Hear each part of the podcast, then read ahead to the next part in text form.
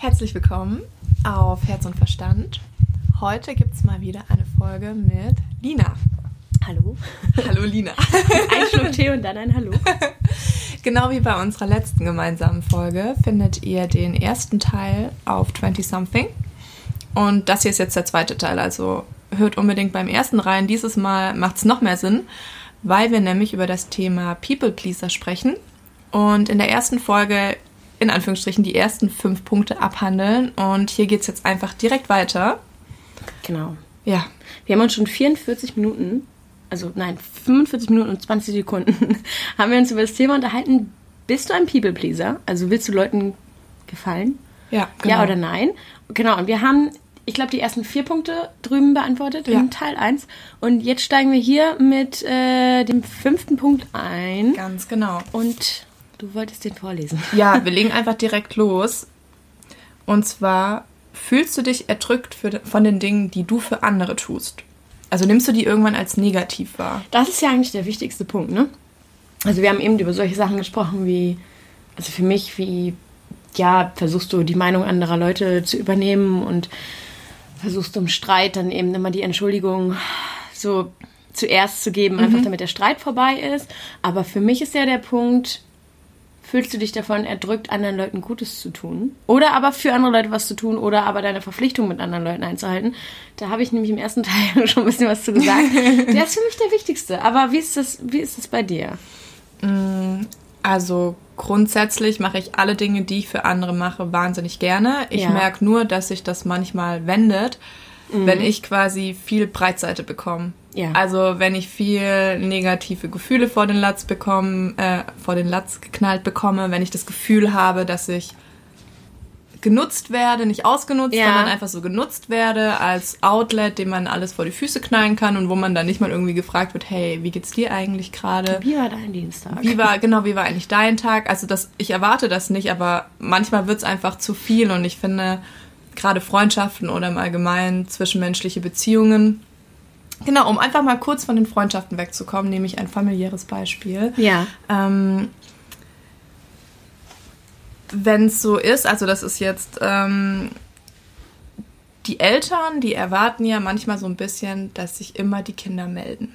Ja. Die sagen dann Meld manchmal mal so, wieder. meld dich mal wieder oder ähm, magst du nicht mal wieder anrufen Mhm. oder ich habe schon so lange nichts mehr von dir gehört. Und da habe ich am Anfang mir immer gedacht, so, oh, da muss ich jetzt sofort in die Pflicht irgendwie springen und mich direkt wieder melden. Und dann dachte ich mir, hä, aber wenn ihr mich hören wollt, warum ruft ihr nicht einfach mal kurz an? Ja. Warum klingelt ihr nicht mal kurz durch? Ähm, das ist dann so ein einseitiges Ding und ich glaube, das liegt auch einfach daran, dass die Eltern sich nicht in den persönlichen Bereich oder in die Privatsphäre so vom Kind einmischen wollen, wenn man ja auch weggezogen ist und so sein eigenes Leben hat und das Ja. wird dann ein bisschen so mit Samt, Samthandschuhen angefasst. Aber auf der anderen Seite wirkt es auch manchmal so, als würden sie nur Erwartung, Erwartung und Erwartung stellen. Mhm. Und man ist ständig irgendwie der Berg, der zum Prophet kommt. äh, auch so mit dem Ja. nach Hause kommen, so, Ja. ich, wir haben die schon so lange nicht mehr gesehen. Ja. Ja, ihr seid aber auch nicht gekommen. Ja. So, ihr, ich habe denselben Alltag, denselben stressigen Arbeitsalltag. Wir müssen beide dann irgendwie schauen, wie es passt und wie man sich dann sieht. Ja. Das stimmt. Ähm, Und dann wird's eben, genau, um das kurz rund zu machen, und Mhm. dann wird's halt dann negativ, wenn ich das Gefühl habe, ich gebe jetzt gerade die ganze Zeit wahnsinnig viel und dann ertappe ich mich dabei, wie ich anfange abzuwägen und aufzuzählen. Und das sind Dinge, die möchte ich, die widersprechen so meiner Natur, die will ich ja. gar nicht machen. Ja, ja. Und das stimmt. mache ich dann auch eher im Stillen, aber dann halte ich auch im Stillen der Person was vor. Ja, ich habe ja vor- ja, wir haben ja vorhin auch kurz darüber gesprochen, dass ich auch so, also dass du erst etwas persönlich nehmen kannst, wenn du vorher persönlich gesagt, also wenn du vorher Ja. im persönlichen Gespräch gesagt hast, dass das dich stört. Und ich bin auch so, dass ich oftmals im Stillen mich über was ärgere. In den meisten Fällen sehe ich das aber auch oftmals als so ein Prozess im Sinne von, es ist ja nicht immer schlecht, sich erstmal im Stillen über was zu ärgern, weil das manchmal auch heißt, dass man dann anfängt, sich im Stillen darüber klar zu werden, ob man gerade einfach nur vorschnell ärgerlich war. Das gibt's ja auch.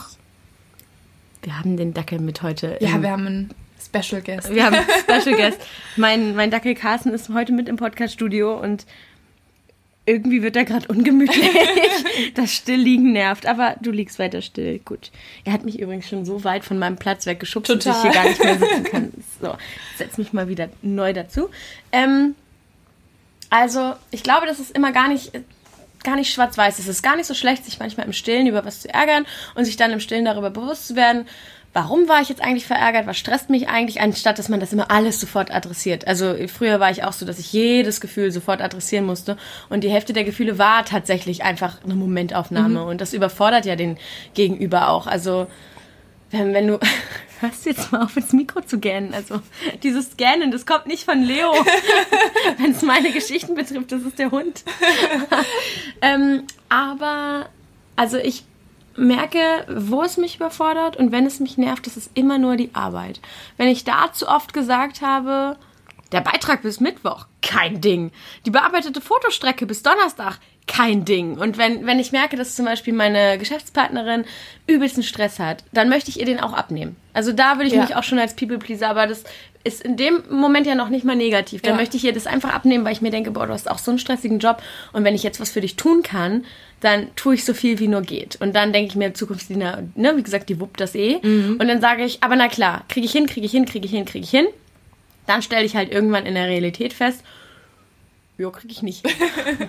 Schaffe ich nicht. Und dann mache ich ihr eigentlich nur noch mehr Arbeit, weil ich dann komme und sage, du Ines, stellt sich heraus, dass ich von den 15 To-Dos, die ich dir zugesichert habe und zu denen ich jeweils gesagt habe, dass ich das bis Montag auf jeden Fall schaffe, ähm, die Hälfte nicht schaffe. Ja. Und dann muss sie sich natürlich für mich entschuldigen, weil sie bei uns die Kommunikation und ich die Kreation mache. Ja. Und da denke ich mir dann so, ja, Lina, da hast du aber niemanden gepleased. Du hast einfach nur noch mehr Arbeit am Ende gemacht, ne? Du wolltest unbedingt irgendwie, ja, ihr was abnehmen, aber eigentlich warst du nur unzuverlässig. Und gleichzeitig. Zeitmanagement. Zeitmanagement. Ja. Und gleichzeitig spiralisiert sich das dann aber hoch, wenn ich dann, ich bin dann total im Stress. Ich habe vorher gesagt, ich krieg das alles hin. Ich nehme dir die Arbeit ab. Ich ich muss jetzt diesen Dackel zur Ruhe rufen. Der trappelt jetzt nämlich 100% in die Podcastaufnahme mit seinen kleinen Füßen. Tja, wir haben gesagt, wir machen das hier ohne Cut. Okay. Ich glaube, er hat's. Der kommt jetzt eh zurück. Ja, ne? Ja, dem fällt jetzt ein, dass, oder auf, dass im Wohnzimmer ja niemand ist und es auch dunkel und kühl ist und dann kommt er sowieso gleich zurück. Siehst du? Da ist er schon wieder. Komm, Carsten. So, da sind wir wieder. Doch, kurz einen Cut gemacht mit Dackel. mit Dackel. Genau, und ähm, ich war gerade an der äh, Stelle mit dem, ich sag, ich krieg das alles hin, ich sag, ich mach das alles und dann setzt bei mir der Stress ein. Und dann merke ich, wie das zu einer Last wird. Und dann merke ich auch, wie ich den Leuten irgendwie vorwerfe, dass ich diese Last habe. Eine Last, die ich mir ja selber aufgebürdet habe. Ja, indem total. ich, also ich wurde nie darum gebeten, die ganzen E-Mails zu übernehmen. Ich wurde nie darum gebeten, irgendwie mich, mich zu überfordern, so, ne? Und dann, dann sitzt man da und dann wirft man irgendwann den Stift weg und denkt sich so, boah, ich, mehr packe ich jetzt echt nicht. Wenn du mich noch eine Sache fragst, fange ich wahrscheinlich an zu heulen, weil ich das alles nicht hinkriege. Und dann sitzt du aber abends da und denkst dir so, ja, aber das ist ja hausgemachter Stress. Also ich hätte ja auch einfach sagen können, bis wo es geht und ähm, wo nicht mehr. Und dann kann ich jetzt auch nicht sauer darüber sein, dass jemand er erwartet, dass Total. ich erfülle, was ich, ja. was ich versprochen habe. Ja. Und ich glaube, da, wenn People-Pleasing in Zeitmanagement geht, das ist auch für mich der Punkt, wo es sehr, sehr, sehr negativ wird. Also so dieses ganze, du sagst nicht immer deine Meinung, glaube ich, das können viele nachvollziehen. Oder so dieses, Voll. dass du einen Streit nicht mehr haben willst und dich manchmal zu schnell entschuldigst, ja. vielleicht auch aus Verlustangst. Ich glaube, das kennen auch viele aus ihren Beziehungen. Ich weiß gar nicht, wie oft ich mich früher in meinen Beziehungen zu Männern ähm, ganz oft in der Rolle gesehen habe, wo ich dann irgendwie an, wirklich so im übertragenen Sinne angekrochen gekommen bin, obwohl ja, ich nicht gewusst auch hätte. Mit neuen Leuten einfach, dass neuen Leute, gefällt, das genau, so du willst gefallen, du willst Menschen nicht verlieren. Das, ich glaube, dass sich da jeder im People-Pleasing-Prozess wirklich wiederfindet. Aber gerade wenn es um Zeitmanagement geht und man, man dann zu Hause sitzt und denkt, boah, warum bin ich so ein People-Pleaser? Warum mhm. mache ich das immer? Dann ist die Frage eigentlich, nee, warum hast du so gar keine realistische Einschätzung von deinen eigenen Kräften? Ja, und warum ähm, stellst du dich selbst so oft hinten an und genau. hörst nicht im ersten Schritt schon auf deine Bedürfnisse und kannst dann die der anderen viel realistischer mhm. befriedigen. Und da finde ich auch, aber da wird es auch in der Hinsicht persönlich negativ und das ist was, was man auch gerade mega mega beobachten kann. Das habe ich vorhin auch schon kurz angerissen, so in unserer Millennial-Generation. So dieses, ich kann mein Zeitmanagement nicht einschätzen. Ich treffe falsche Zeitmanagement-Entscheidung, baller mich voll, bin dann irgendwie total gestresst, kann nicht mehr, bin müde und sag dann, oh, ich muss jetzt unbedingt mal wieder Self-Care betreiben und was für mich selber machen. Und dann lasse ich im Sinne dessen, dass ich für mich Self-Care betreiben will, andere hängen mhm.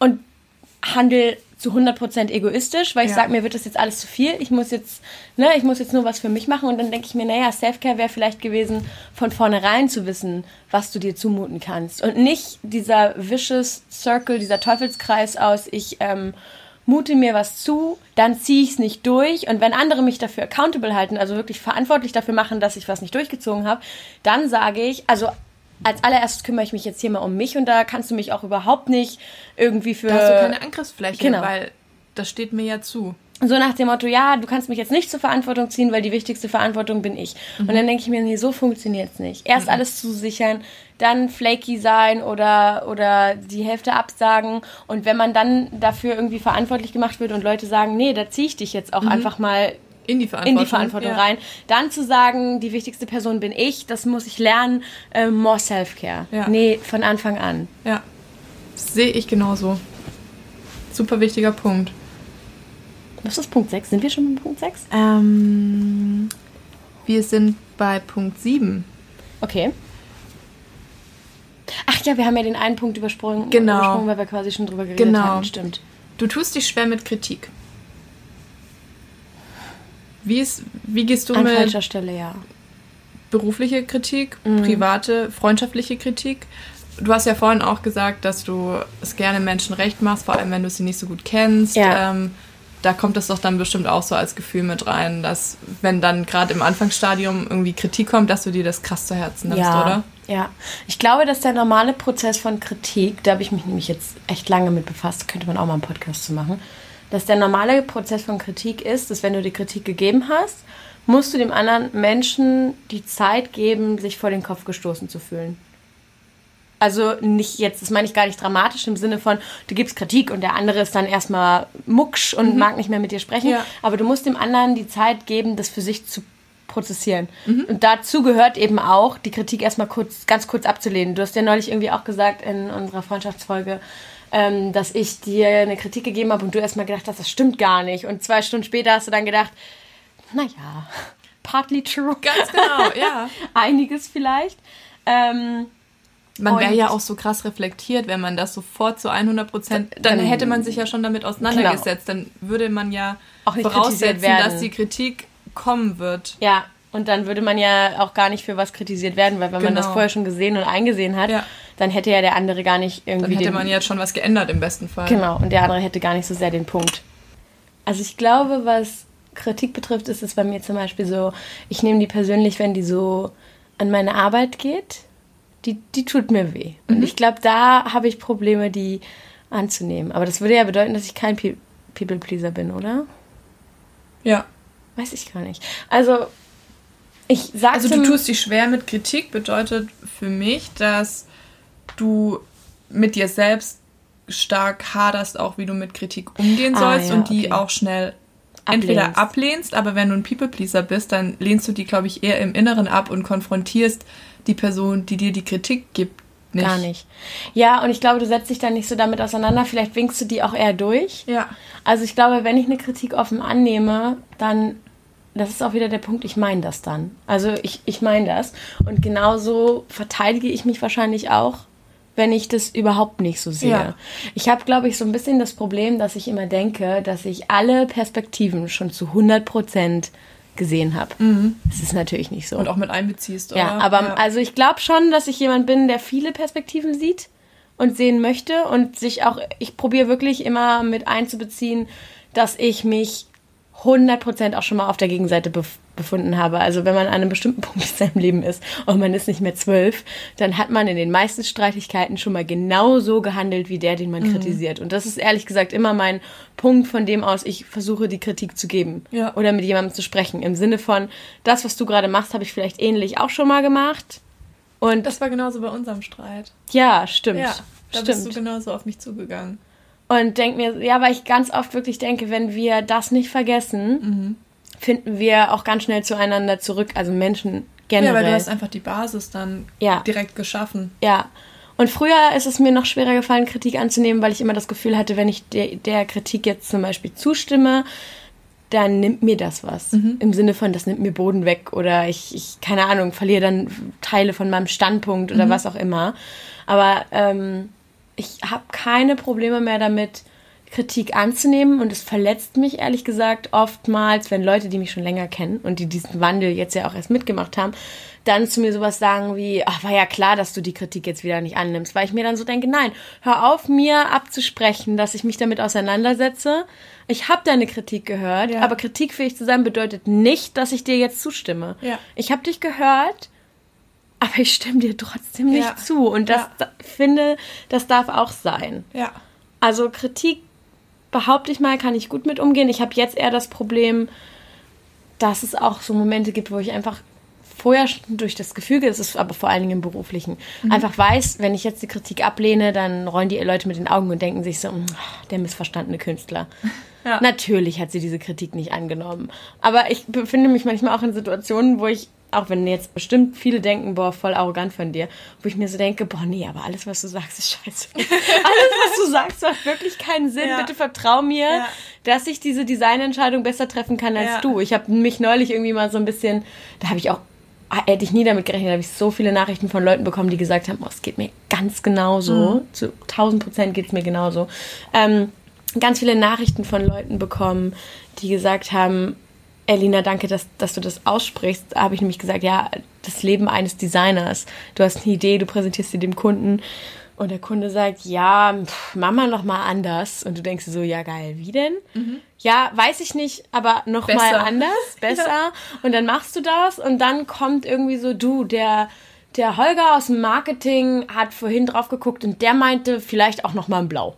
Und du denkst so, das ist ja toll, dass der Holger aus dem Marketing mhm. mal kurz reingeschaut hat, aber hat er eine Ahnung vom Konzept? So nein. Und da merke ich, da, da werde ich so, oh, wenn es um dieses Gestalterische und um den Job geht, da bin ich auf jeden Fall dünnhäutig, was, ja. was Kritik betrifft. Ja. Im Privaten ist es eher nur so, dass ich dünnhäutig werde, wenn Leute glauben, dass man mit mir nicht reden kann. Weil ich eigentlich glaube, dass man das kann, wenn man, aber ich bin so, ich brauche, und da sind wir wieder beim Thema, ich brauche eine Erklärung. Mhm. Also ich will nicht nur hören, dass du sauer auf mich bist und ich sag dann, dass es mir leid tut und dann ist es gegessen, das ist mir zu wenig. Ich würde schon gerne wissen, was wirklich Warum? los war. Ja. Also ich brauche eine Erklärung. Ja. Aber der Prozess bei Kritik, finde ich, und das muss man aushalten können, ist, du gibst jemandem Kritik oder du bekommst Kritik und dann brauchst du manchmal erstmal den Raum, den anderen auf Distanz zu setzen. Also ja. damit meine ich gar nicht so sehr, und jetzt rede ich vier Tage nicht mit dir, weil du zu mir gesagt hast, Paulina, dass du immer fünf Minuten zu spät bist, nervt. Mhm. Aber ähm, es gibt ja auch mal eine Kritik, die nicht so leicht zu schlucken ist. Total, und man darf ja auch stur sein. Also ja. ich räume auch so eine gewisse Sturheit Menschen ein, weil ich das auch selbst bin. Also wenn ja. ich Kritik bekomme, persönlich oder beruflich, dann brauche ich auf jeden Fall fünf bis x Minuten, ja. um die erstmal an mich ranzulassen ja. und drüber nachzudenken. Ja. Und das ist auch völlig in Ordnung, weil jeder Mensch einfach mit Situationen und vor allem auch Kritik, weil die ist ja auch, es gibt positive Kritik, keine Frage, aber es gibt ja auch negative Kritik und die stellt manchmal so viel von der eigenen Person in Frage. Okay. Und wenn man denkt irgendwie, ja, man ist gerade auf einem guten Weg, näher an sich ranzufinden. Ich meine, das ist ja ein Projekt, da ja. kommt man wahrscheinlich nie an. Nee. Und man ändert sich ja auch permanent. Und wenn man ein bisschen re reflektiert durch seinen Alltag geht, dann stößt man ja immer wieder in Situationen an dem Punkt, wo man sich denkt, ja, aber wer bin ich und wie möchte ich mich jetzt verhalten? Und wenn man sich dann für einen Weg entscheidet mhm. und für den dann kritisiert wird, dann finde ich das manchmal ja. ganz schwierig, weil das so viel von einem selbst auch in Frage stellt. Und wenn ich dir da in zehn Minuten auf deine Kritik antworten könnte, darauf eingehen könnte und vielleicht direkt sogar parat hätte, wie man die Problematik irgendwie lösen könnte, dann wäre das ja kein doller Prozess, ähm, den ich so in der Entwicklung auch mache. Weißt du, ich, ich weiß, was du meinst. Ja, ich habe dir gerade so zugehört und dann bin ich so, habe ich diesen Gedanken nachgespielt und habe gedacht, ja, doch. Es ist so dieses, ähm, ich, hab, ich vergleiche das jetzt mal mit was ganz Blödem, mit dem Elektroroller, den so viele haten. Du hast abends Ja. immer das Taxi genommen. Du hast immer das Taxi genommen. Immer, immer, immer. Für jeden kleinen blöden Weg. Und jetzt denkst du dir, ich gebe jetzt diesem Elektroroller mal eine Chance. Das heißt, anstatt jetzt jeder, jedes Mal das Taxi zu nehmen, nimmst du jetzt einfach mal den Roller. Und dann freust du dich darüber und denkst dir so, ey, ganz ehrlich, stimmt. Es gibt Alternativen. Und es ist irgendwie auch ein schönes Gefühl, sich für Alternativen zu öffnen und sich mal so ein ganz bisschen an das Thema, wie kann ich CO2 einsparen, wie kann ich mich ein bisschen nachhaltiger verhalten, ranzutasten. Und jetzt postest du, dass du heute einen E-Roller benutzt hast. Und dann stürzen sich die Leute wie die Geier auf dich drauf und erzählen dir so, diese E-Roller machen aber mehr Müll als alles andere. Die sind mit Lithium-Batterien bestückt. Weißt du, wie schnell die kaputt gehen? Für diesen Weg hättest du bestimmt auch irgendwie dein Fahrrad nehmen können. Warum hast du eigentlich kein Fahrrad? Oder viel schlimmer, warum gehst du nicht zu Fuß? Und du bist so wie, ey Mann, Ich habe doch einfach nur versucht, ich habe gerade einen Step gemacht und Ja. jetzt habe ich dafür Gegenwind bekommen und dann ziehst du dich in dein Schneckenhaus zurück. Ja. Und ich glaube, wenn man das jetzt, wenn man den schönen E-Roller jetzt nimmt Ja. und man stellt sich metaphorisch auf den E-Roller und man kommt zum Beispiel aus seinem Schneckenhaus raus und sagt, ich setze den Leuten jetzt Grenzen und dann kriegst du nach zwei Wochen, du probierst dich so ein bisschen aus, Grenzen zu setzen, kriegst du äh, irgendwie so das Feedback. Also mal, Leonie, was ist eigentlich los? Die letzten zwei Wochen nur schlechte Laune, kann das sein? Dann fühlst du dich ja dermaßen So auf an, den Schlips so auf den getreten, Schlips getreten ja. und so angegriffen in was, was du gerade probierst oder gerade Ja, übst oder so voll. zurückgesetzt. Voll. Total. Also das glaub, ist da dann blödes Timing. Ja, und man ist dann auch, glaube ich, man muss sich da noch mehr daran erinnern, dass die anderen das ja nicht wissen können, dass man das Genau. gerade macht. Ja, und trotzdem ist es, ist es schwierig. Das ist so schwierig, ja, aber ich glaube, so für mich habe ich da rausgezogen. Also ich konnte irgendwie auch viel Kritik abwenden, indem ich dann sehr offen und ehrlich mit Leuten umgegangen bin und meinte so, du, du findest mein Handeln jetzt gerade vielleicht nicht ganz so geil, aber ich gucke gerade, was für mich der richtige Weg ist. Und ähm, ja, ich habe es noch nicht komplett rausgefunden. Genau, ich habe es noch nicht ganz rausgefunden, weil dieses jeder ist immer perfekt und handelt richtig. Gesteht euch doch einfach mal ein, dass ihr Fehler macht, Ja. dass ihr nicht perfekt handelt. Ja. Gott, man ist einfach nicht der Überprototyp Mensch, der Ja. in jeder Situation so handelt, wie er handeln sollte. Man macht halt Fehler und ich finde es so wahnsinnig sympathisch, wenn Leute auch einfach mal sagen, ja Gott, ist voll blöd gelaufen, tut mir echt leid, bin ich Ja. nicht stolz drauf, habe ich falsch gemacht. Habe ich verkackt. So what? ja, und Da fällt es mir ganz leicht, ähm, von meinem Standpunkt so ein bisschen wegzurudern und Empathie zu entwickeln, auch für Situationen und Handlungen, die ich eigentlich gar nicht nachvollziehen kann. Mm, Ja, wenn der andere seinen Fehler sieht. Und für mich ist es dann halt wichtig, dass ähm, er es beim nächsten Mal besser macht. Genau. Spätestens beim zweiten Mal. Ja. Also, oder in dem Sinne dritten Mal. Wenn man Ja. was zweimal falsch macht, na, dann wird schon eng, aber dass es danach besser wird. Und ich glaube, People-Pleasing in Beziehung, dieses Kritik annehmen, das fiel mir nämlich gerade noch ein. Ich habe früher meine Freundin ganz dolle darum beneidet, dass ihr Freund, wenn sie gestritten haben, die Kritik immer sofort angenommen hat. Also die haben gestritten und dann hat sie ihm gesagt, was sie wirklich stört. Und dann, die hatten nie so einen krassen Streit wie mein Ex-Freund und ich. Die waren dann immer so, abends haben die sich auch wieder vertragen und ich habe immer gedacht, boah, ich bin so neidisch, weil bei uns war das, mal ganz davon abgesehen, dass meine letzte Beziehung, die ja nun auch schon viele Jahre her ist, nicht die gesündeste war, war Streiten bei uns ein ganz explosives Ding. Also ich glaube, wir waren beide sehr unsicher, wollten nach außen aber für den anderen beide sehr sicher wirken, Ja. weil so ging es auch los. Da sind wir ja auch wieder bei, wir wollten einander gefallen. Er wollte so der Bad Boy sein und ich wollte so die starke Frau sein, die sich nichts sagen lässt. Und dann Ja. hängst du in deinen blöden Rollen, die du als People Pleaser, also People Pleaser sind ja nicht immer nur Ja-Sager, sondern halt auch, also du pleast halt das, was der andere vielleicht mag. Genau. Und dann waren wir in unseren Rollen so festgefahren und in Streits hat sich das meiner Meinung nach dann immer so dolle gezeigt, dass ähm, wir so ineinander geclasht sind. Und ich habe dann immer gedacht, boah, sie hat so gut, ihr Freund hört ihr einfach zu. Und bei uns ist immer wieder der Mechanismus, erstmal wird geschrien, dann geht man auseinander, Ja. spricht nicht mehr miteinander, einer heult, bis einer heult. bis eine heult, ja. Und dann irgendwann spricht man miteinander und dann hat man aber trotzdem noch viele Kämpfe vor sich, bis einer den Zentimeter abrückt. ja. Und irgendwann meinte sie so, ja, aber er ändert ja nichts. Er winkt jede Kritik durch und sagt, ja, du hast recht, ja, du hast recht, ja, du hast recht. Aber ich weiß einfach, Das ändert nichts. er ändert gar nichts und, und an uns ändert sich nichts und es Ja. wird nichts besser. Und das ist so dieses, er pleast mich in dem Moment, weil es ihm aber eigentlich auch so ein bisschen egal ist, was ich fühle. Er hat einfach nur keine Lust, sich mit mir zu streiten, ist das noch Harmoniebedürfnis oder ist das schon Desinteresse? Ja, geringster Widerstand einfach Ja. auf allen Ebenen. Und ist das schon sowas wie, es könnte mich gar nicht weniger interessieren, Ja. wie wichtig dir dein Punkt Ja. ist. Bei mir ist das so unwichtig, dass ich dir jetzt zustimme, aber am Ende nichts ändere. Und da meinte sie so, ihr habt vielleicht die heftigeren Fights, aber wenn er dir das Zugeständnis macht, dann meint er es wirklich. Und dann meinte sie so, ja, wenn du irgendwann in der Situation bist, dass du denkst, es ist dir so egal. Also es ist eigentlich, ich finde den Spruch sehr toxisch, aber man sagt ja, wenn man aufhört, sich zu streiten, dann hört auch ganz, ganz viel auf. Mhm. Wenn man nicht mal mehr das Interesse hat, mit dem anderen in den Konflikt zu gehen, Ja. dass man den, das aus People pleasen im Sinne von, ich will mich nicht mit dir streiten und darum entschuldige ich mich jetzt einfach ganz schnell, weil ich dich so sehr will und so Verlustangst Ja. habe und dich nicht verle verletzen oder verlieren will. Wenn daraus wird, oh Gott, ich habe so keine Energie, mit dir in irgendeinen Konflikt zu gehen. Und da, das ist für mich beides nicht People-Pleasen. Aber eigentlich ist es beides People-Pleasen. Ja. Nur aus unterschiedlichsten. ja, aus ganz komischen Antrieben und ganz Ja. unterschiedlichen Antrieben. Ja. Und da muss ich nämlich dran denken, dass, dass ich sie darum immer so beneidet habe, bis ich dann irgendwann den Antrieb verstanden habe, nämlich, nee, nee, nee, er will sie einfach nur pleasen, weil er Ja. kein Interesse mehr an irgendeinem Fortschritt Das hat. ist so eine bittere Erkenntnis. Total. Wollte ich dir nur voll abgeschwingt nur einmal mit reingeben, weil mir das dazu gerade eingefallen ist. Super spannend. Ähm, dann können wir direkt zum nächsten Punkt Ja. gehen. Und zwar, du verhältst dich genauso wie die Menschen um dich herum. Also dieser Chamäleon-Effekt, von Ja. dem man ja oft spricht, wenn. Also ich fand das immer so krass. Da würde ich direkt mal was Persönliches mit einbringen. Ich Ja. habe früher dazu tendiert, meinem Freund, meine Freunde erst ganz spät zu zeigen, also den Kontakt erst ganz spät Mhm. Zu zeigen. zu zeigen. Hier ist die Wunderbox. Nee, ähm, habe das immer nach ganz weit hinten rausgeschoben, weil ich auch meinen Freundeskreis für mich behalten wollte, so meinen Freund irgendwie für mich behalten wollte und ähm, da so eine Trennung gemacht habe.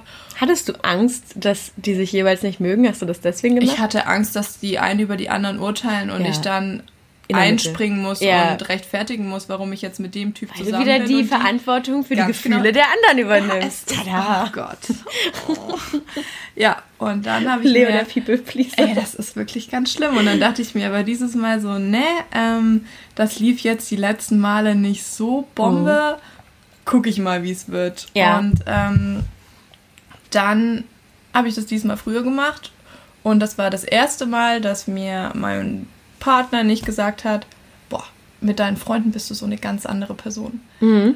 weil es einfach nicht diese zwei, drei Jahre gab, wo ich so ganz eng in meinem Freundeskreis drin war und so ein, ein richtiges, man ist ja nicht anders für den Partner, aber es kommen halt andere Teile von einem zum Vorschein. Ich traue mich zum Beispiel viel mehr mit meinen Freunden. Also gerade in der Anfangsphase, wenn man jemanden datet, dann traut man sich ja mit seinen Freunden, weil man mit denen komfortabler ist Ja. und eine ganz andere Basis hat, da ist man ja ganz anders. Und dadurch, dass man dann den Freund da schon früh mit reinholt, sieht er halt auch Seiten von allem, die er sonst vielleicht erst viel später kennengelernt hätte.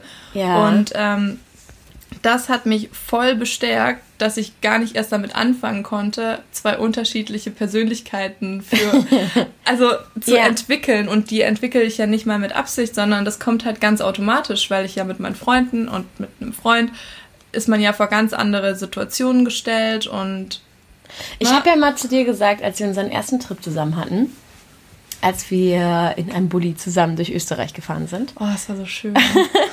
da habe ich zu dir gesagt, dass mir aufgefallen ist, dass man bei dir aufpassen muss, dass du mit deinen Wünschen nicht untergehst. Ja. Weil wenn man fragt, Leo, worauf hast denn du Lust, dann sagst du so, ich weiß gar nicht, hast du was auf dem Zettel? Also du gibst einem nicht das Gefühl, dass du gar keine Wünsche hast, aber du stellst du die Gegenfrage, hast du heute was auf dem Zettel? Und wenn ich dann quasi gesagt habe, was ich auf dem Zettel habe, was ich heute sehen will, hast du gesagt, oh, das klingt super, ja, lass uns doch erstmal das machen. So im Sinne von, lass uns doch dich erstmal glücklich machen. Und das war den ersten Tag und am zweiten habe ich gedacht, aber worauf hättest du Lust gehabt? Und dann ist mir aufgefallen, dass man wirklich bei dir darauf achten muss, dass man dich nochmal daran erinnert, dass du auch sagen darfst, was du gerne Ja. machen möchtest. Und dass ähm, du auch sagen darfst, wann du Hunger hast. Oder wann du durstig bist. Oder wann dir was zu blöd wird. Und dann war das so süß, weil am zweiten Tag, ich hatte diese Vorstellung, auch ganz wenig abgeschwiffen jetzt nur. Ich hatte diese Vorstellung davon, wie Leo und ich und mein Dackel durch diese Weinberge wandern in Österreich.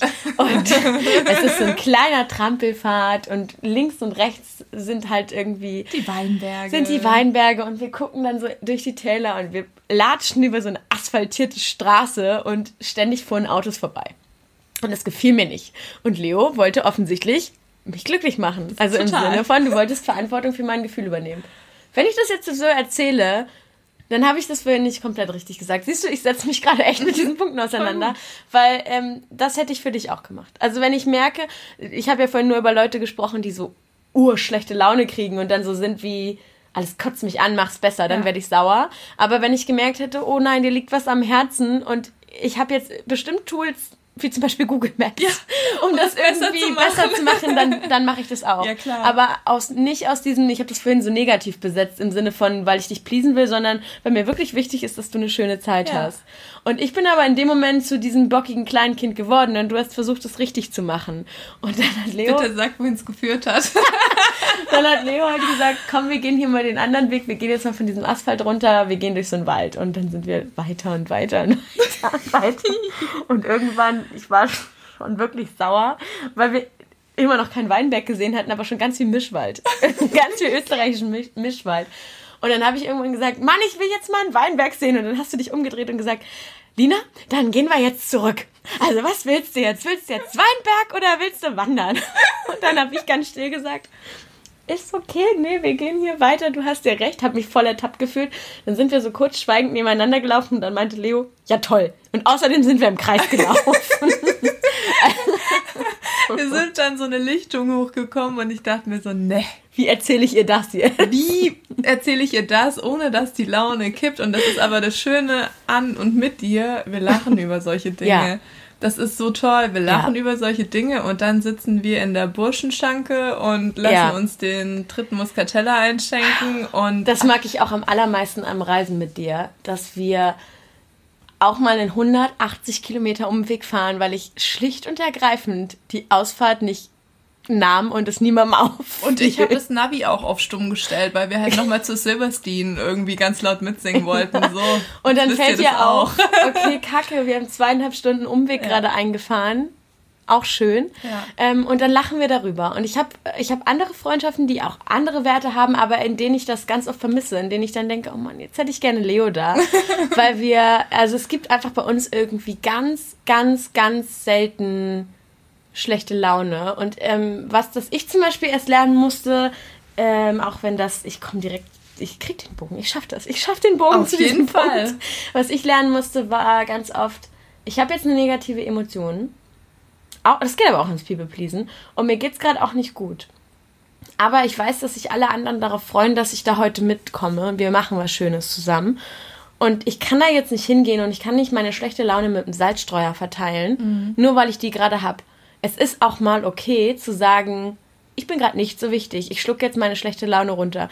Könnte ich gerade heulen, weil Typ XY, äh, auf den ich immer noch stehe, in den ich immer noch verliebt bin, eine Story mit seiner Wiederfreundin hochgeladen hat. Oh ja, ich hatte gerade viel Lust im Bett zu liegen und äh, die Welt zu beklagen und äh, mich an meinem Hund festzuhalten. Aber ich bin jetzt gerade hier mit sechs anderen Leuten, die alle irgendwie Bock auf diesen Abend haben. Ich mache mich jetzt nicht zum Zentrum und meine Emotionen nicht zum wichtigsten Punkt heute. Ja. Und dann kann ich die, dann muss ich mich einmal schütteln. Ich glaube, du siehst mir das auch manchmal an, dass Ja, ich mich ich gerade, das- ja, ja, dass ich total. mich gerade schütteln muss und dann bin ich so wie, okay, Ja.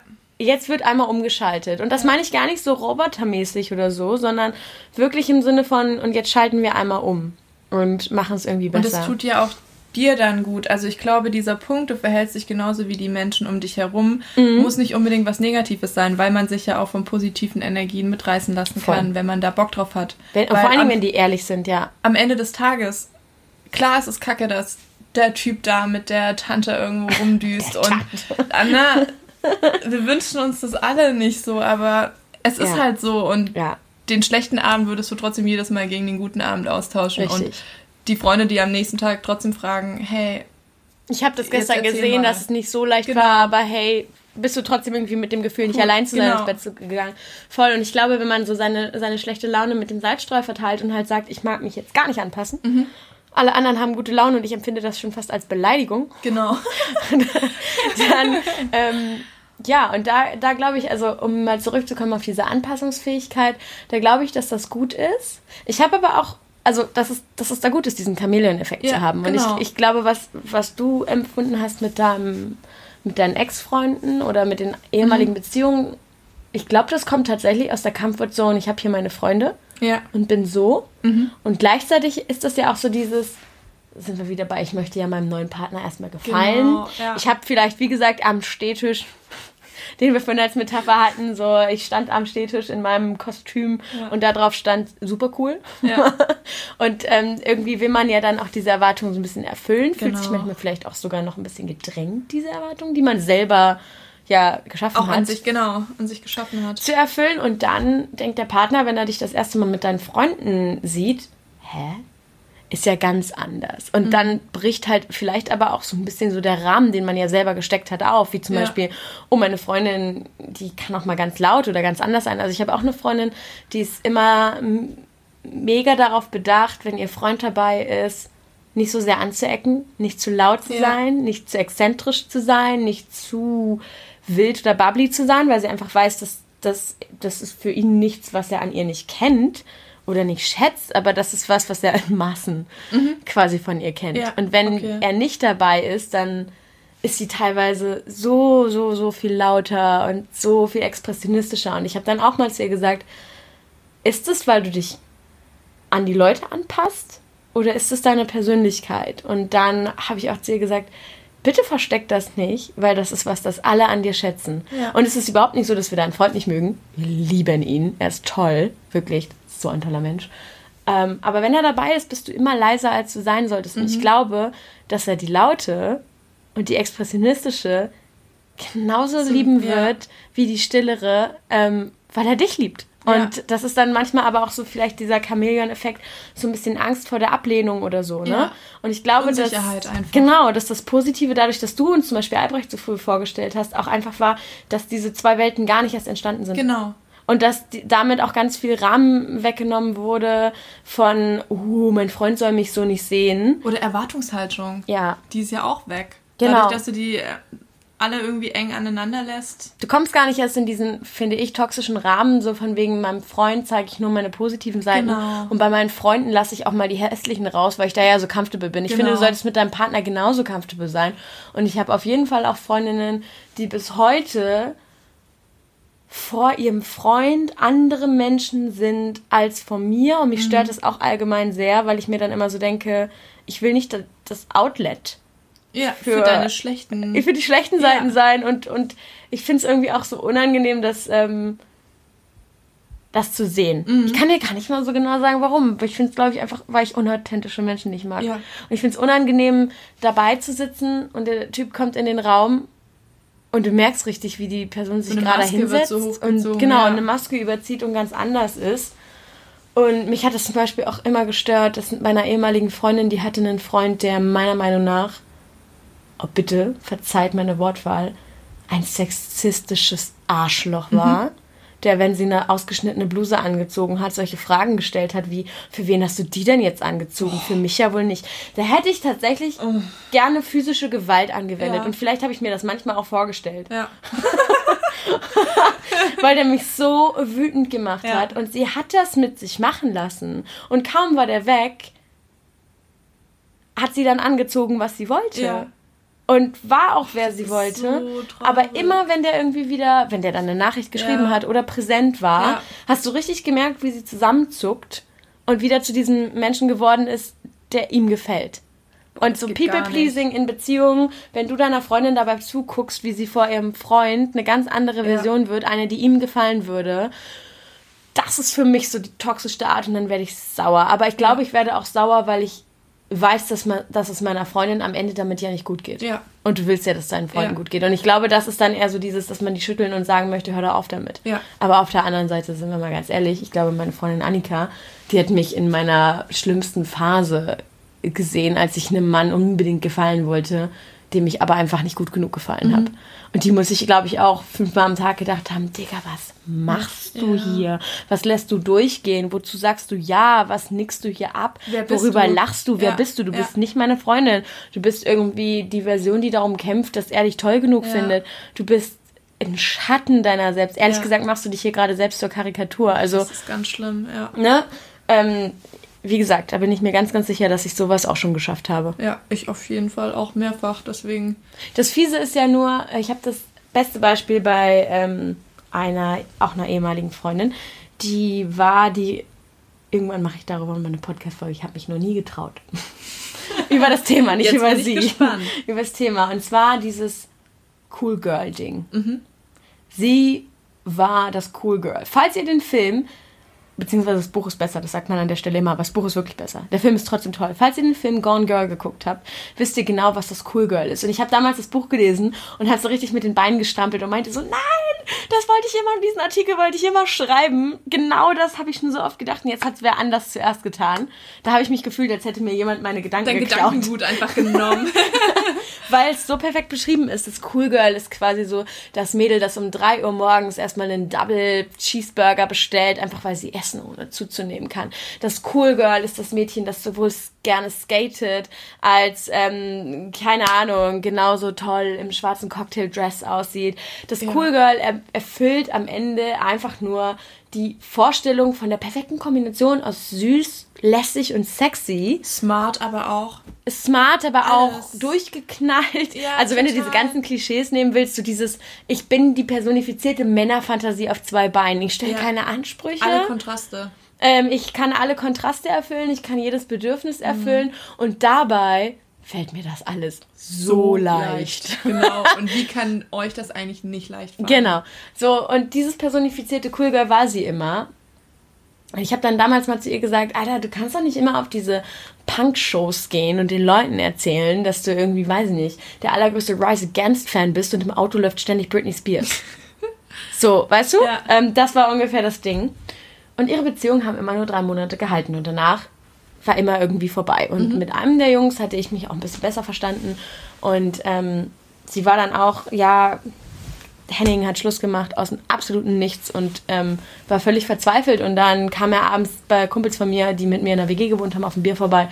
Und ich meinte dann so, was war denn, was war denn los? Habt ihr ja. euch gestritten? Also sie ist echt verzweifelt. Und dann meinte er so, nee, aber weißt du, sie war so lässig. Und auf einmal ist sie sauer, wenn ich mal zwei Stunden nicht antworte. Und sie war immer irgendwie mit allem cool und auf einmal streiten wir über die kleinsten Kleinigkeiten. Und dann ist mir das so aufgefallen.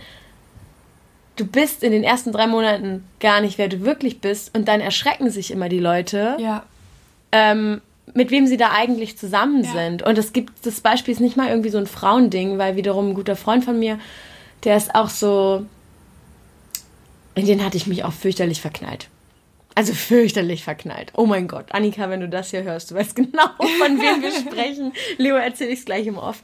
Oh Gott, ich war fürchterlich verknallt. Ich bin jedes zweite Wochenende in diese Stadt gefahren, mhm. nur um den zu sehen. Mhm weil er so schlagfertig, so lässig, so cool, so absolut, an den kam nichts ran, der war wie Teflon, aber nicht auf eine unangenehme Art und okay. Weise, nicht ignorant. Das gute Teflon. Das gute Teflon. Ja. So, ähm, der war einfach, der wirkte so selbstsicher und so witzig und gleichzeitig war er nicht so richtig festzuhalten, nicht so richtig zu kriegen. Das hat natürlich auch die Jagd ein bisschen spannend gemacht, mhm. ohne dass ich das toxisch meine. Also es war nicht so dieses On-Off-Ding, sondern es war einfach eher so dieses, ich wusste nie ganz, wo wir stehen, ja. aber wenn wir uns gesehen haben, war es immer schön. Ja. Also er hat mich nie irgendwie blöd behandelt. Und irgendwann hat Annika mal zu mir gesagt, also das, das Ganze ist ins Nichts gelaufen und ich habe ihm irgendwann gesagt, dass ich mich in ihn verknallt habe und er hat auch ganz süß reagiert, aber hat halt gesagt, oh, ich mich echt, tut mir leid, nicht, mhm. nicht in dich, so, ne? Und ähm, dann meinte Annika irgendwann mal zu mir, ey, du kannst wirklich froh sein, dass ihr nie zusammengekommen seid, weil ich glaube, du wärst bitter enttäuscht worden. Mhm. Weil der Tom außerhalb einer Beziehung und der Tom in einer Beziehung sind zwei völlig unterschiedliche ja. Menschen. Wenn der Single ist, passt er sich komplett chameleonmäßig an seinen Freundeskreis an, den er da hat, an die ganzen Jungs. Und seine ganzen Ängste sind auch völlig vergessen. Und kaum ist er in der Beziehung, kommen die wieder hoch. Und dann klammert er. Und dann ist er unsicher und dann fragt er ständig nach Bestätigung ja. und will die von dir kriegen. Und die ganzen Mädels, die ihn verlassen, sagen dann halt immer so, nee, du bist nicht mehr der Tom, den ich kennengelernt habe. Und der hadert ganz, ganz doll damit und dem tut es auch wirklich doll weh. Und dann denkst du dir auch so, ja, ähm, dieser Chamäleon-Effekt, der ist echt böse. Mhm. Und ich finde, der nimmt ja auch all diese Punkte, über die wir jetzt schon gesprochen haben. Wir sind ja bei Punkt 7, ne? Oder ähm, 8 sogar? Bei Punkt 8. Bei ja. Punkt 8. Der finde, der Chamäleon-Effekt fasst das alles so ein bisschen zusammen. zusammen. Ja, total. Wo du auch. hinkommst, wenn du dir nicht sicher bist, was du wirklich willst. Ich glaube nämlich, dass die meisten Leute, und das, so schätze ich es auch bei dir ein, überhaupt nicht abends ins Bett gehen und sich denken, oh, heute wieder eingefallen, schöner Tag. Ja. Sondern du dir gar nicht so richtig darüber bewusst bist, was du eigentlich selber wirklich willst. Du denkst dir nur immer, dass du irgendwie so ein bisschen gestresst davon bist, Mhm. anderen Wünsche zu erfüllen. Und dann ärgerst du dich darüber, dass du deine nicht laut ausgesprochen hast und fragst dich dann im dritten Schritt, aber was hätte anders sein müssen, damit es sich Genau, besser anfühlt? genau, Und ja. da kommst du zum Chameleon-Effekt, wo Ja. ich mir denke, da tappen, glaube ich, viele rein, die sich dann fragen, so, ich, ich, ich bin mir ziemlich sicher, dass Tom sich auch ganz oft gefragt hat, warum verkrampfe ich denn immer so, wenn ich in einer Beziehung bin? Warum ist es immer am selben Punkt? Weil Ja, genau. das ist so ein People-Pleaser-Ding. Es Ja. scheitert oder man kommt immer an denselben Punkt. Und Mhm. dann kann man nur hoffen, dass man einmal so ein Stückchen drüber hinauskommt, weil ich glaube, man ist People-Pleaser, aber wenn man das einmal so doll merkt, dann kann man nicht mehr so weitermachen. Also Mhm. Dann muss man irgendwas für sich ändern. Und ähm, ich würde einfach mal zum nächsten Punkt kommen und den können wir so ein bisschen überspringen, weil wir den auch schon Mhm. Ja. zufälligerweise hatten. Du tust alles dafür, um Konflikte zu vermeiden. Das hatten wir ja bei der Kritik. Ja, genau. Und noch einen wahnsinnig spannenden Punkt finde ich, und das ist der letzte, du brauchst Bestätigung, um dich gut zu fühlen. Also dir reicht nicht deine intrinsische, intrinsische Bestätigung, sondern Ja. du brauchst sie von extern. Also erstmal würde ich behaupten, dass das jeder Mensch braucht. Ja. Kein Mensch ist autark. Aber wir haben uns, Ines und ich, haben uns auf der Autofahrt vor zwei Tagen, da sind wir sehr lange Auto gefahren, haben wir uns genau über dieses Thema unterhalten, dass ich das ganz oft merke, wenn ich so Social Media Vorträge oder Workshops mit Schülern habe. Also sprich Jugendlichen zwischen, so sagen wir mal 15 bis 17 ist immer so ungefähr, oder auch mal 14.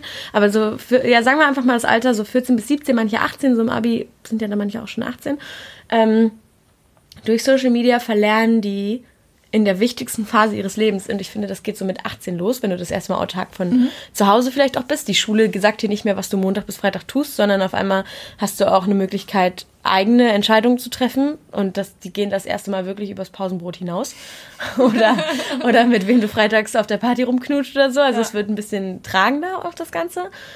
Und das ist ja eigentlich der Moment, in dem du lernst, zum allerersten Mal, dass du dich mit deinen eigenen Entscheidungen selber glücklich machen musst. Ja. Das ist ein Prozess, wie du vorhin schon gesagt hast, der geht, glaube ich, bis man 80 ist. Ja. Und dann, immer wenn man das ein bisschen vergessen hat, muss man es wieder mal ein bisschen üben. Ja. Ähm, und wenn du aber in, auf Social Media gerade groß wirst, dann bist du gewohnt, dass alles, was gut ist, von außen auch bestätigt wird. Also wenn du auf dein Selfie anstatt 500 nur 300 Likes bekommen hast, stellst du dich hin und fragst, ob damit was nicht stimmt. Und ich glaube, das tun viele. Und ich glaube, das tun auch viele 20-somethings. Und ähm, das ist manchmal ganz schwer, weil ich glaube, dass man das in Wellen lernt, so dieses mit sich selbst im Reinen zu sein. Und da haben Ines und ich uns über Fitness-Blogger unterhalten. Und ich glaube, dadurch, dass die ihren Körper die ganze Zeit ja bestätigen lassen, Ja. weil der ist ja das Thema. Ja, das ist der Mittelpunkt. Thema Damit ist- beschäftigen die sich auch den ganzen Tag, Genau. damit er so aussieht, wie er aussieht. Richtig, das ist deren Thema auf Social Media, aber wir alle wissen ja, auch wenn man am Ende sagt, das ist ja, also es ist ja immer das Lieblingsargument, ich habe das übrigens auch. Man, man sagt ja ganz oft, ja, und das stimmt bei mir auch, aber trotzdem steckt ja noch mehr dahinter. Man sagt ganz oft, ja, aber Social Media ist ja nicht alles, was ich bin, das ist Ja. ein Teil dessen, was ich bin. Dennoch kannst du nicht kannst du nicht sagen, dass du dich damit nur zwei Stunden am Tag beschäftigst, sondern du beschäftigst dich den Großteil des Tages am Ende mit Social Media. Total. Gerade wenn das zum Beispiel dein Beruf ist. Ja, und wenn du dann total. sagst, mein Körper, wie ich aussehe, wie ich vielleicht oben oberkörperfrei oder nackt oder in Unterwäsche aussehe oder in Sportbekleidung aussehe, das ist das Main-Thema meines Channels, dann wird alles, was du ansonsten konsumierst, der Körper anderer sein und Mhm. ganz schnell bist du in diesem Punkt, wo, wenn die Bestätigung für deinen Körper fehlt, du sie dir von innen nicht mehr geben kannst. Ja. Und das ist mir, fällt mir vor allen Dingen im Moment bei männlichen Influencern auf. Mhm. Also ich saß neulich auf einem Event, das mega, mega toll war. Wir saßen alle zusammen im Zug. Und dann hat der einer gesagt, oh, Digga, ich war jetzt echt zwei Tage nicht im Fitti. Ich fühle mich so schlecht. Und dann hat die, ähm, die eine Frau, die noch mit dabei war, ähm, eine mega schlaue Frage gestellt. Und ich war so froh, dass sie das gemacht hat, weil sie hat das sehr viel weniger emotional getan als ich. Und sie sagte halt, weil du die Bewegung brauchst oder weil du Angst hast, dass dein Körper bald nicht mehr so aussieht, wie er jetzt gerade aussieht. Und was ich sehr ehrlich von ihm fand, war, dass er gesagt hat, beides Ja. aber eher zweiteres. Und Ja. dann sagt ein anderer Typ, boah, mir geht's genauso, ich glaube, ich gehe heute Abend noch, äh, ich gehe heute Abend noch pumpen. Aber das eine Mal ändert doch nichts. Ja. Und dann, die hatten aber Angst, aus der Routine rauszufallen, weil sie wussten, Ja. wie schnell das geht. Ja. Und dann habe ich halt nur so gesagt, naja, aber wenn das angeblich eine Routine ist, die man in zwei Wochen drin hat, weil sie so meinten, nee, du musst dich nur zwingen, Mhm. zwei Wochen, dann bist du drin. Ich, ich weiß, wie das ist. Ich war eine Zeit lang drei, vier Mal die Woche zum, Ja. zum Sport und habe zweimal die Woche zweieinhalb Stunden geboxt. Aber ich sag dir mal eins, das war nie meine natürliche Routine, weil wenn ich das zwei Wochen nicht gemacht habe, musste ich mich dann wieder ganz schön doll überwinden. Ja. Und wenn das so ist, Ja. Wenn du Angst hast, weil du es zwei Tage nicht gemacht hast, bricht deine Routine und du kommst Dann ins ist es kein Schleudern, fester Bestandteil von deinem Alltag. dann ist es, also ne, ist es, Ja. also die Frage habe ich in den Raum gestellt.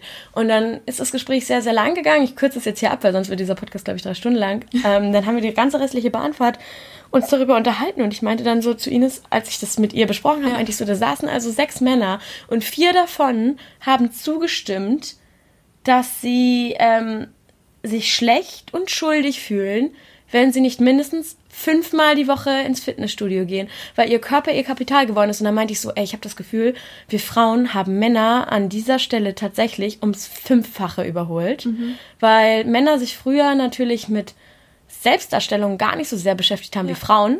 War ja, also sind wir mal ehrlich, vor Social Media war ja, wie du als Mann aussiehst, noch überhaupt nicht so Du hattest wichtig. noch andere Statussymbole. Ganz Dein andere Körper Statussymbole. ist dein Statussymbol geworden. Genau. Das ist einfach nur genau dasselbe Prinzip, wie Voll früher die dicke Mercedes-Karre oder Ja. die große Wohnung war. Das sind jetzt Genau. heute So Teil deiner Masculinity ist dann irgendwie so dein Body geworden Ja. und dann denke ich mir so, auf jedem zweiten Event oder auf jeder zweiten Pressereise treffe ich mindestens einen Mann, der um 5 Uhr morgens ins Fitti geht und abends beim Essen mir meine Kalorien in den Mund zählt. Und dann denke ich mir so, das, was in den 90er Jahren die Frauen waren, die auf einmal Size Zero wollten, sind jetzt die Männer. sind jetzt irgendwie die Männer geworden. Und das ist ja tatsächlich eine ganz, ganz, also es ist natürlich jetzt ein bisschen abstrakt von Punkt 10, People-Pleasing. Aber ich finde, das spielt da auch total, mit rein. total. Also mein Statussymbol soll die anderen pleasen und die Bestätigung dafür, wie ich mich fühle, kommt zu Kommt von 100 Prozent von außen. Das ist, guck mal, wie gefährlich das ist. Du Mhm. bist immer von so vielen anderen Faktoren abhängig. Und das habe ich auch kürzlich gemerkt. Mm, Da habe ich mit Albrecht, glaube ich, darüber gesprochen. Ähm, es war irgendwie eine Situation und er hat sich so völlig überrollt gefühlt. Und da meinte ich zu ihm so, hey, guck mal, du kannst die Situation so drehen, dass du wieder die Kontrolle darüber hast. Und das ist genau dasselbe wie mit der Bestätigung von außen. Du gibst alle Zügel ab Ja. und bist von ganz vielen Leuten, die außerhalb sind, abhängig. Und wenn die alle wegfallen, dann hast du nichts. ja. Wenn du aber versuchst, in Situationen zumindest die Hälfte der Kontrolle bei dir zu behalten, dann hast du immer einen großen Teil ganz nah bei dir und der kann dir nicht weggenommen werden. Ja, Und- wenn du eh von dem Standpunkt, dass dir Menschen Sachen abnehmen oder wegnehmen Genau. und die dann festhalten, Genau. gegen deinen Willen, wenn du von dem wegkommst und so weißt, also ich, ich kann das nur so vergleichen mit so einem, ich habe mein First Aid Kit für mich selbst immer dabei. Ja. Ich denke, also es klingt jetzt voll blöd, weil es sind nicht nur immaterielle Sachen wie mein Selbstwert, Ja. sondern ich weiß zum Beispiel, also mir gibt es viel Selbstvertrauen, von innen heraus zu wissen, wenn mir diese Situation nicht gefällt und ich aus der Situation raus möchte, dann habe ich immer genug Akku und genug Geld auf meiner EC-Karte Ja. und genug Akku auf meinem Handy, um mich hier rauszubewegen. Ja. Ich kann also frei entscheiden, wann ich gehen Ja. will, wann ich abreisen will, wann ich fahren will. Ich bin niemandem etwas schuldig Ja. in der Hinsicht. Gleichzeitig weiß ich auch, und das war das Schwierigste für mich, auch wenn mir die Freunde zum Beispiel in diesem Konflikt jetzt nicht zustimmen und ich sage, dass ich heute Abend nicht mehr darüber sprechen möchte, werden sie morgen wieder mit mir sprechen. Ja. Das war auch mega wichtig, das zu Verlierst die lernen. Menschen nicht, Genau, nur weil das- du das- Nein sagst. Ja, diese Überzeugung nach innen zu haben, wenn ich jetzt mal ohne die äußere Bestätigung, dass dieser Streit heute noch beigelegt wird, Ja. ins Bett gehen muss, dann habe ich sie trotzdem von innen. Ja. Das ist auch mega wichtig, weil ansonsten liegt man nämlich mit Bauchschmerzen im Bett und kann nicht mehr Voll. schlafen. Ja. Und sich irgendwann fragen, über was identifiziere ich mich. Weil Mhm. äußere Bestätigung brauchen wir einfach. Ja. Es ist wie die Luft zum Atmen. Ja. Wenn ich beispielsweise das Gefühl habe, ich habe eine tolle Reportage fotografiert und ich poste die und den Leuten gefällt das nicht, dann Stellst du deine Arbeit in Frage. Das weh, weil ich mich Ja. über meine Arbeit identifiziere und Ja. die dann in Frage stelle und das ist schwer. Das ist genauso, ähm, ich las neulich eine Kritik über mich. Ähm, da hat irgendwie jemand gesagt, ja, ist mir schon äh, klar, dass deine Stories, die du machst, total aufwendig sind und dass es ähm, eben nicht so einfach ist, wie einfach nur, keine Ahnung, abzufilmen und Kram zu labern und, Ja. ne, sondern dass du irgendwie versuchst, die zu layouten und da Ja. Infos mit reinzupacken. Und ich weiß, das ist alles aufwendig, aber ganz ehrlich, Lina, das interessiert sowieso keinen. Die Leute wollen das so nicht sehen, die Mhm. Leute wollen das raw und uneditiert sehen und die wollen gar nicht deine tollen ähm, gelayouteten Stories sehen, das kannst du dir sparen. Kein Wunder, dass deine Follower nicht wachsen, weil du das nicht verstehst. Und dann Ja. saß ich da und das hat mich getroffen. Klar. Weil von Was wärst du außen, für ein Mensch, wenn es dich nicht treffen genau, würde? von außen kam halt die Ablehnung für was, womit ich mir viel Mühe gegeben Ja. habe. Ehrliche Mühe gegeben habe. Und Ja. ich, ähm, ja, ich glaube, das geht eigentlich jedem so. Wenn du dir mit etwas viel Mühe gibst und dich Total. freust, das zu präsentieren und dann wird schlecht gemacht, dann ähm, ist es nur menschlich zu sagen, oh, das kann ich jetzt gerade gar nicht so abschütteln, wie ich dachte. Du, warum postet man besonders viele Bilder von dem doch gleichbleibenden Gesicht in seiner Story, wenn man frisch getrennt ist? Ja, wohl nicht, wenn man plötzlich im Spiegel wieder gesehen hat, dass man zwei Augen hat und schicke Haare, weißt du? Also das ist ja auch, ähm, Ja, man macht möchte ja sowas auch für andere oft Ja, und man möchte bestätigt werden und das ist ja eigentlich Und auch jeder gar nicht so das. schlimm, ähm, wenn man sich dessen bewusst ist und sich auch dessen bewusst ist, dass es halt leider nicht von einem selbst dann abhängig ist, wie viel da zurückkommt, dann Ja, und wenn man, what? ich finde auch, wenn man sich da dessen bewusst ist, warum man das macht und dass es auch wieder aufhören kann. genau. Also ich habe ja auch schon mal irgendwie gesagt, ähm, ich erkenne immer daran, dass jemand einen Südafrikaner datet, wenn er eine WhatsApp-Story hat. Ist so. Und ich habe das im Freundeskreis selber erkannt. Sobald Leute anfangen, WhatsApp-Stories zu machen, dann denke ich mir so, okay, entweder datest du jemanden, der kein Instagram hat, oder, also gerade in, in Südafrika ist WhatsApp-Story ein Riesending. Ja. ist ein toller Trend. Alle machen's. Und bei mir merkt man dann auch immer, wenn die WhatsApp-Story kommt, Da ist wieder was im Busch. Da kann ich dann schon nachfragen, Solina, sag mal, wer hat sich da gemeldet? was geht eigentlich gerade? Also, ne, so, na klar mache ich die WhatsApp-Story nicht, weil ich mir denke, jetzt werde ich mal Mama und Oma kurz zeigen, wie mein Nachmittag war, Ja. sondern weil ich möchte, dass die jemand wirklich Bestimmtes anschaut. ja. Und da will ich eine äußere Bestätigung. Und wenn ich dann sehe, dass Klar. die Person sich die anschaut, dann geht ein Grinsen über mein Gesicht. ja, aber dann ist alles okay. Dann ist die Erwartung, wird dann erfüllt und dann ist Ja. es so fein. Und das Endorphin schießt durch deinen Ja. Körper und der chemische Prozess von, von Glück wird freigesetzt, in, ja. der, dass du dennoch mit dem Menschen wieder redest, noch Kontakt hast. Ist halt so. noch ihr aufeinander zugeht, noch ihr eine Chance für eine Beziehung habt. Darum kann sich ja der Zukunftslena kümmern, ja. Also die, die Ja. Realität kann ja morgen einkicken. Und genauso ähm, wird deine Erwartungshaltung nicht bestätigt. Derjenige schaut sich das nicht an und Ja. du denkst dir so, in einer Stunde läuft die Story ab. Ist jetzt? jetzt Rotig. Also ich glaube, äußere Bestätigung, auch absurde äußere Bestätigung, kann kaum jemand von sich Ja, weisen. total. Auch die Leute, die sagen, also mit Social Media habe ich ja gar nichts zu tun, finde ich auch alles blöd. Die wollen ja in dem Moment schon von außen ähm, die Bestätigung, dass es sehr cool ist. Das ist eine sehr, sehr, sehr ähm, progressive Haltung abgekoppelt, ist. Genau. Ja. Also jeder von uns möchte von außen Bestätigung bekommen. Die Frage ist nur immer, wofür und in welchem Maße. ja, total.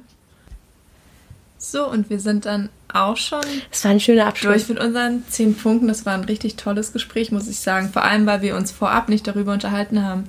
Also ich habe auf jeden Fall gefühlt einen, einen Weg mit mir gemacht. Ähm, ich glaube, dass am Ende People-Pleasing nichts zu 100% Negatives ist. Ist ja mit allen Dingen so. Nichts Ja. Genau. ist zu 100% negativ. Ähm, aber dass jeder an sich selbst überprüfen sollte, an welchen Stellen er unauthentisch mit sich selbst wird. Genau. Ich glaube, immer dann wird schlimm, wenn du etwas sagst, um anderen zu gefallen, was dir selber nicht gefällt. Genau, oder vielleicht auch so ein bisschen Sensibilität für People-Pleaser im eigenen Umfeld und Ja. wie man denen manchmal auch ein bisschen Ja. helfen kann oder auf sie zugehen kann. Wenn es enge Ja. Freunde sind, einfach auf sie zugehen, so ein Find ich Gespür einfach für Verhaltensmuster bekommen, weil an diesen zehn Punkten habe ich einfach gemerkt, dass ich mich da bei manchen sehr stark einordnen kann. Mhm. Und habe aber auch gemerkt, dass ich einfach Freunde habe, die ich da auch direkt bei manchen Punkten ganz krass zuordnen kann. Und das macht es mir jetzt auch ein bisschen einfacher in Situationen, wo ich weiß, da kommen die vielleicht nicht aus ihrer Haut oder Ja. sind die so eingefahren, dass ich denen da einfach so ja, eine Hand reichen kann und es einfacher machen kann. Ja, oder, und genau, oder dass du den Leuten einfach die, den Raum geben kannst, dass sie sich wohl genug fühlen, Genau. um da so rauszukommen. Einfach weil man sich so denkt, oh, wäre ich gerade in der Situation Unangenehm. unangenehm Ja. und jetzt, also es heißt ja noch lange nicht, dass man nur, weil man von sich was projiziert, dass man immer zu 100% auch für den anderen korrekt handelt. Total. Aber ich finde, diese Idee von, ich sehe, wo du gerade reinrutscht, seine Freundin kennt man ja auch gut. Ja. Und ich gebe dir jetzt zumindest irgendwie den Raum, dass du noch, dass du noch mal selber gucken kannst, Ja. dass du dich vielleicht, ja, da einfach so noch mal rausentwickelst. Das finde ich auch, das finde ich ist ein schöner Gedanke. Ich habe gerade gedacht, ist das schon wieder herablassend?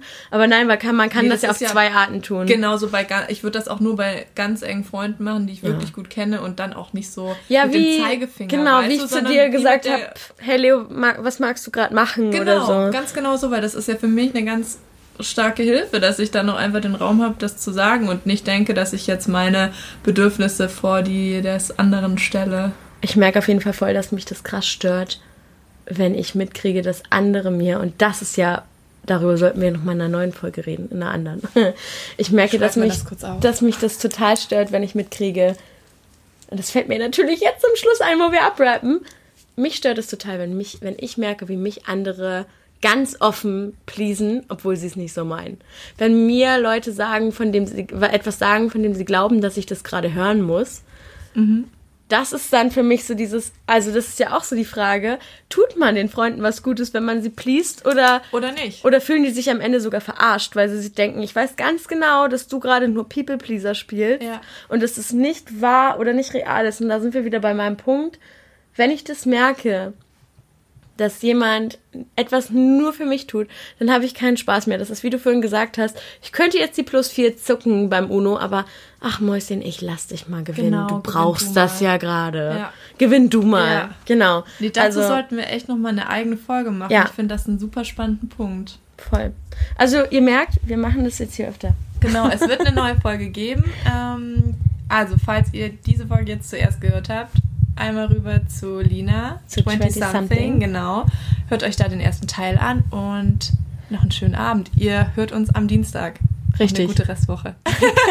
ich habe mich an wie so ein ARD-Moderator. Und- Ciao, Lina. Ihnen noch eine schöne Restwoche. Gute Nacht. Bis Gute dann. Nacht. Gute Nacht von uns.